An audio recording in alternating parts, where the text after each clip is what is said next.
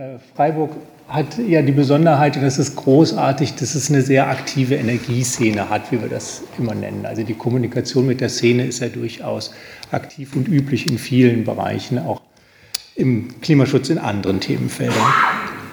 Und das ist aber natürlich auch deshalb anstrengend, weil es auch viele Ideen gibt. Also man muss sich nochmal klar machen, so ein Stadtteil energieneutral zu versorgen, geht natürlich auf verschiedene Art und Weise. So, und dann kann man natürlich fragen, was ist die beste Art und Weise und wer liefert einem die Antworten? Und da ist es nun einmal gängig, dass man sich einen Profi sucht, der das schon oft beantwortet hat und der da viel Routine mal hat.